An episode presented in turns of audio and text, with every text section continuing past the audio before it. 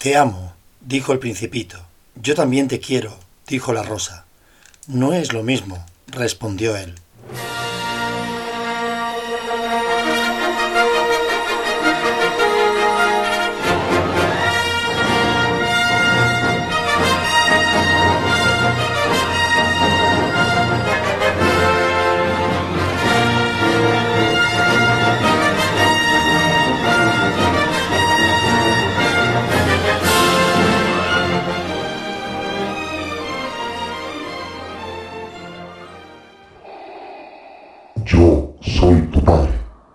Pues empezamos fuerte. Soy David Franco y te doy la bienvenida a Pabellón de Curiosidades.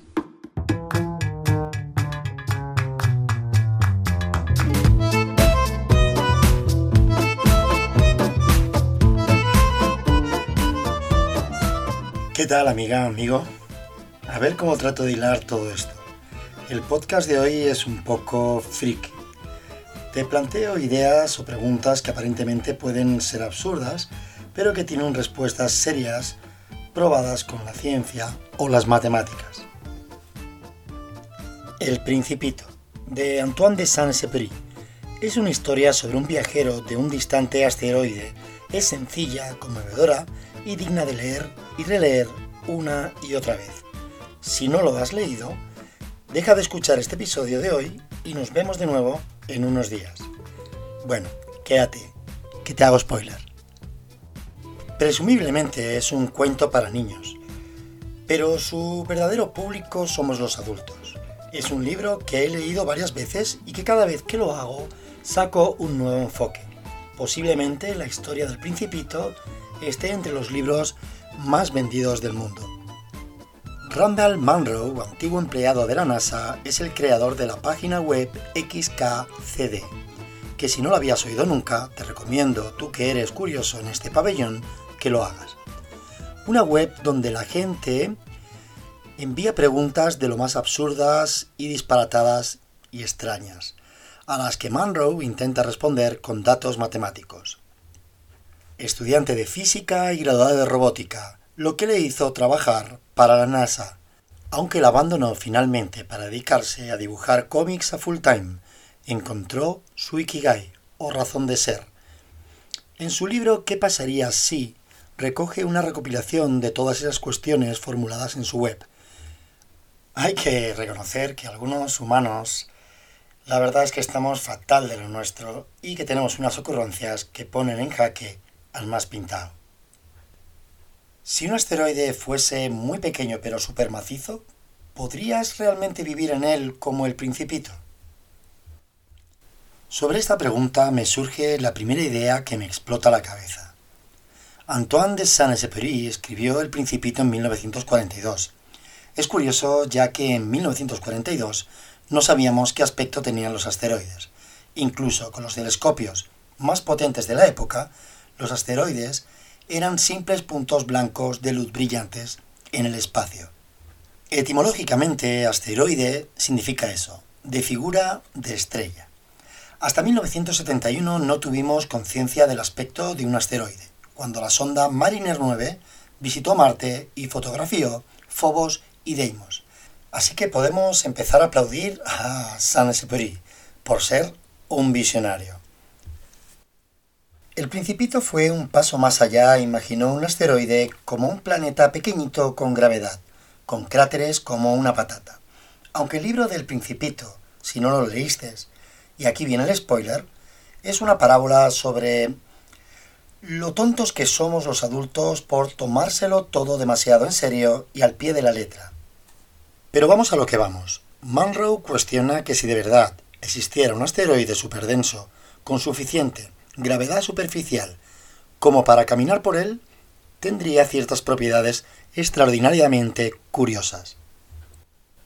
Con tanta densidad, si pusieras un pie en la superficie, experimentarías fuerzas de marea, y los pies te pesarían más que la cabeza, una sensación como si estuvieras tumbado en un tío vivo con la cabeza cerca del centro. Si estiraras el brazo hacia el suelo, las fuerzas de marea actuarían tirando del brazo mucho más fuerte que del resto de tu cuerpo, mientras que el resto de ti sería empujado hacia arriba. Vaya frecada, ¿verdad? Pero como no soy físico, no voy a meterme en estas arenas movedizas. Así que, en cuanto a los residentes de nuestro asteroide superdenso, tendrían que tener cuidado si corrieran demasiado rápido. Se arriesgarían gravemente a ponerse en órbita y empezarían a dar vueltas y vueltas y vueltas. Aunque por suerte, para un ojeador de Los Ángeles Lakers se podría jugar al baloncesto y hacer mates porque se podría dar saltos verticales. Menuda potencia de salto. Vamos a por otra cuestión. La mayor demostración de fuerza que conozco es cuando en la primigenia trilogía de Star Wars, el pequeño Yoda sacó del pantano la nave de Luke Skywalker. ¿Recuerdas esa imagen? Bien, ¿la tienes? Pero, ¿es posible? ¿Cuánta energía puede generar Yoda con la fuerza? Para resolver esta cuestión necesitamos primero saber lo que pesaba el ala X de Luke, ya que la energía necesaria para elevar un objeto a una determinada altura es igual a la masa del objeto por la fuerza de gravedad por la altura a la que se eleva. A ver, a ver, para, para David, que me estalla de nuevo la cabeza. Como buen friki que es, Randall Munro eh, revisó el metraje de la escena de la peli y cronometró el régimen de ascenso de la nave mientras salía del agua. ¿Te imaginas la movida? La mujer de Monroe entrando al salón y viendo a este con un crono pegado a la pantalla de su televisor. Me parto. Pero los fans de la ciencia ficción son obsesivos y hay una especie de Wikipedia donde se detallan aspectos como las características geográficas de cada planeta que aparece en la Guerra de las Galaxias. ¿No te había dicho al principio que a ver cómo hilaba este capítulo? Los hay frikis, pero frikis, frikis. Pues en esta especie de Wikipedia informan de la gravedad en la superficie de Dagobah, donde Luke estrella su ala X. Y si combinamos este dato con la masa de la nave y la velocidad de ascenso, obtenemos nuestro pico de producción de energía. Y aunque no seas friki de la física, sé que estás deseando oír el resultado, ¿verdad? Pues sí, Estoy encantado de darte la respuesta a la fórmula. Son 19,2 kilovatios. Esto es suficiente energía como para abastecer Móstoles. Según los precios actuales de la tarifa de la luz, Yoda valdría unos 3 euros por hora más o menos. ¿Y qué me dices de la energía de la fuerza del haz luminoso de neón de la espada de Darth Vader que utilizó para atacar a su hijo Luke? Ostras, lo siento, otro spoiler. Aunque con los años que tiene, creo que mi delito ya ha prescrito.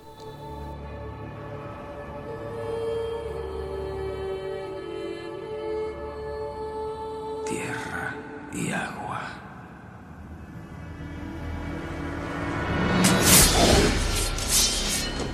Loco. Estás loco. Tierra y agua. Encontrarás ambas cosas en abundancia ahí abajo.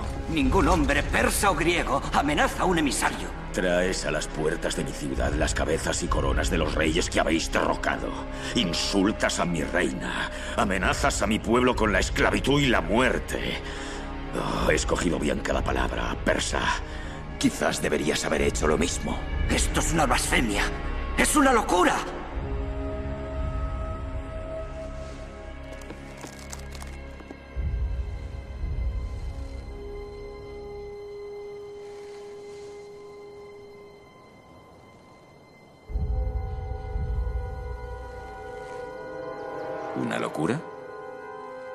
¡Esto es Esparta!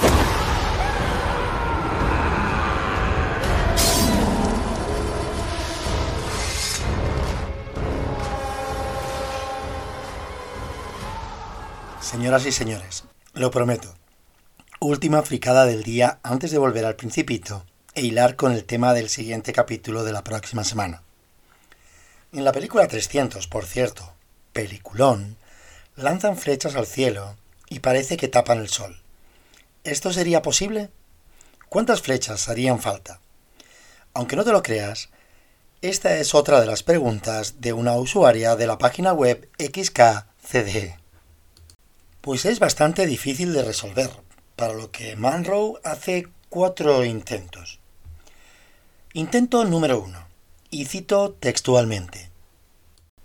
Los arqueros de arcos largos pueden disparar entre 8 y 10 flechas por minuto. En términos de física, un arquero de arco largo es un generador de flechas con una frecuencia de 150 mHz. Cada flecha solo pasa unos segundos en el aire. Si el tiempo medio de una flecha sobre un campo de batalla es de unos 3 segundos, entonces alrededor de un 50% de los arqueros tienen flechas en el aire en un momento dado. Cada flecha intercepta alrededor de unos 40 centímetros cuadrados de luz solar.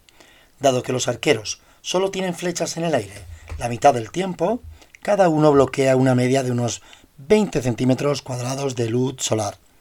Si los arqueros se amontonan en filas, con dos arqueros por metro y una fila cada metro y medio, y una unidad de arqueros es de unas 20 filas, unos 30 metros de profundidad, entonces para cada metro de ancho habría unas 18 flechas en el aire. Estas 18 flechas taparán solo alrededor de un 0,1% del sol desde el campo de tiro.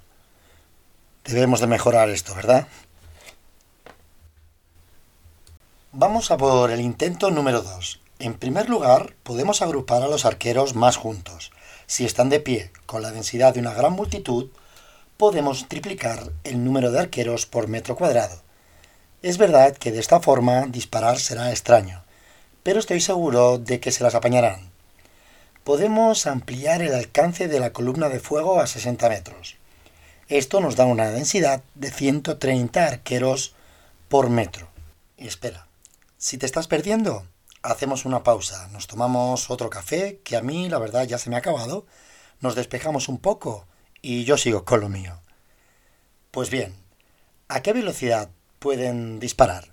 Esta sería la típica pregunta de tu colega medio borracho en la barra de un bar a altas horas de la noche. Eso sí, por favor, sin mascarilla, que como es mi fantasía, déjame que me lo imagine a mi modo. Te repito de nuevo la pregunta. ¿A qué velocidad pueden disparar? En la versión ampliada de la película El Señor de los Anillos, la comunidad del anillo, hay una escena en la que un grupo de orcos ataca a Legolas y éste saca y lanza flechas en una rápida sucesión, disparando a cada agresor antes de que ninguno le alcance. El actor que hace el papel de Legolas, Orlando Bloom, en realidad no podría disparar así de rápido. De hecho, él disparaba sin municiones. Las flechas se añadieron usando CGI, que son imágenes generadas por ordenador. Dado que al público le parecía que la velocidad de tiro era impresionantemente rápida pero físicamente plausible, podemos establecer un límite superior para nuestros cálculos.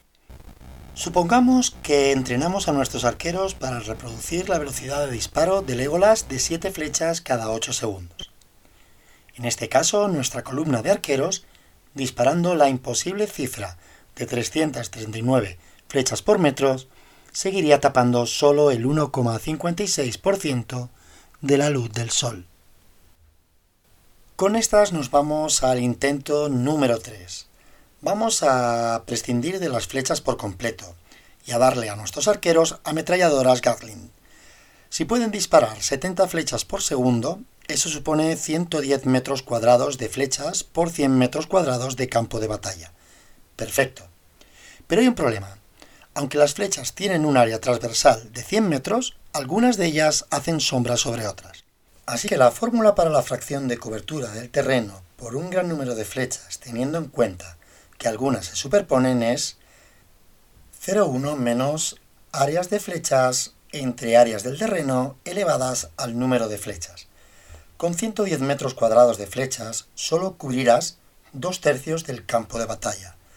Dado que tus ojos comprueban el brillo en una escala logarítmica, si se reduce el resplandor del Sol a un tercio de su valor normal, se verá un poco oscuro, pero desde luego no quedará tapado. Con una velocidad de disparo todavía más poco realista, podríamos hacer que funcionara. Si las armas dispararan 300 flechas por segundo, taparían el 99% de la luz solar que llegase al campo de batalla. Pero hay una manera más sencilla, a que somos frikis, ¿eh? Y con estas llegamos al intento número 4. Hemos estado suponiendo implícitamente que el Sol está justo encima. Esto es lo que se ve en la película, pero quizá esa famosa escena relata un plan de ataque ejecutado al amanecer. Si el Sol estuviera abajo en el horizonte oriental y los arqueros dispararan al norte, entonces la luz tendría que pasar a través de toda la columna de flechas, multiplicando potencialmente el efecto de la sombra mil veces. Por supuesto que las flechas no apuntarían a ningún lugar cercano a los soldados enemigos, pero para ser justos, todo lo que dijeron era que las flechas taparían el sol. Nunca dijeron nada de darle a nadie. Y quién sabe, quizá frente al enemigo adecuado eso es todo lo que necesitan.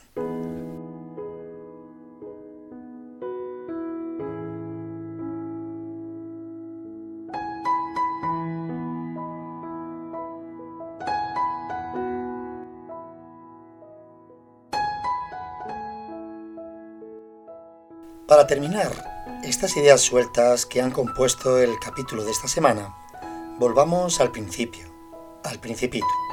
¿Recuerdas el pequeño diálogo entre el principito y la rosa? Te amo, dijo el principito. Yo también te quiero, dijo la rosa. No es lo mismo, respondió él. Querer es tomar posesión de algo, de alguien, en buscar en los demás eso que llena las expectativas personales de afecto compañía. Querer es hacer nuestro lo que no nos pertenece. Es adueñarnos o desear algo para complementarnos. Porque en algún punto nos reconocemos carentes. Querer es esperar, es apegarse a las cosas y a las personas desde nuestras necesidades. Entonces, cuando no tenemos reciprocidad, hay sufrimiento. Cuando el bien querido no nos corresponde nos sentimos frustrados y decepcionados. Si quiero a alguien, tengo expectativas, espero algo. Si la otra persona no me da lo que espero, sufro. El problema es que hay una mayor probabilidad de que la otra persona tenga otras motivaciones, pues todos somos muy diferentes. Cada ser humano es un universo. Amar es desear lo mejor para el otro, aun cuando tenga motivaciones muy distintas. Amar es permitir que seas feliz, aun cuando tu camino sea diferente al mío. Es un sentimiento desinteresado que nace de un donarse, es darse por completo desde el corazón. Por, por esto, el amor nunca será causa de sufrimiento. Cuando una persona dice que ha sufrido por amor, en realidad ha sufrido por querer, no por amar. Se sufre por apegos.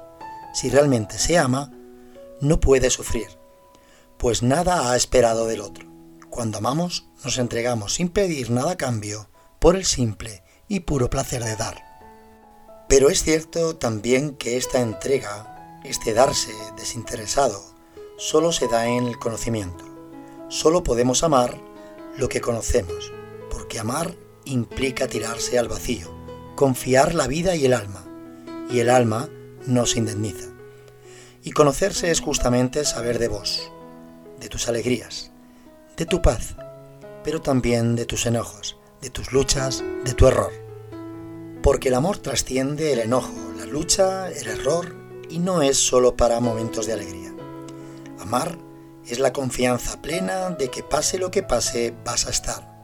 No porque debas nada, no con posesión egoísta, sino estar en silenciosa compañía. Amar es saber que no te cambia el tiempo ni las tempestades, ni mis inviernos. Amar es darte un lugar en mi corazón para que te quedes como padre, madre, hermano, hijo, amigo, y saber que en el tuyo hay un lugar para mí. Dar amor no agota el amor, por el contrario, lo aumenta. Así que la manera de devolver tanto amor es abrir el corazón y dejarse amar. Ya entendí, dijo la rosa. No lo entiendas. Vívelo, agregó el principito. Amigas, eh, amigos, hasta aquí el episodio de hoy. Quería terminar con este trocito del principito y la rosa hablando de amor. Porque en el próximo capítulo me tiro sin seguro a tumba abierta a hablar de amor. y de cómo siento este. Como siempre, agradecerte que me hayas escuchado y si quieres puedes seguirme en la cuenta de Instagram de Pabellón de Curiosidades. Aunque te pido el favor de que si te gusta el contenido lo compartas con amigos, amigas o con quien creas que le puede interesar, ya que creo mucho en el boca a boca. Gracias, gracias y más gracias. Ya sois muchas las personas que escucháis el podcast y esto me anima a seguir creando contenido para ti, curioso. Hasta el próximo. Y que no se te olvide, ser feliz.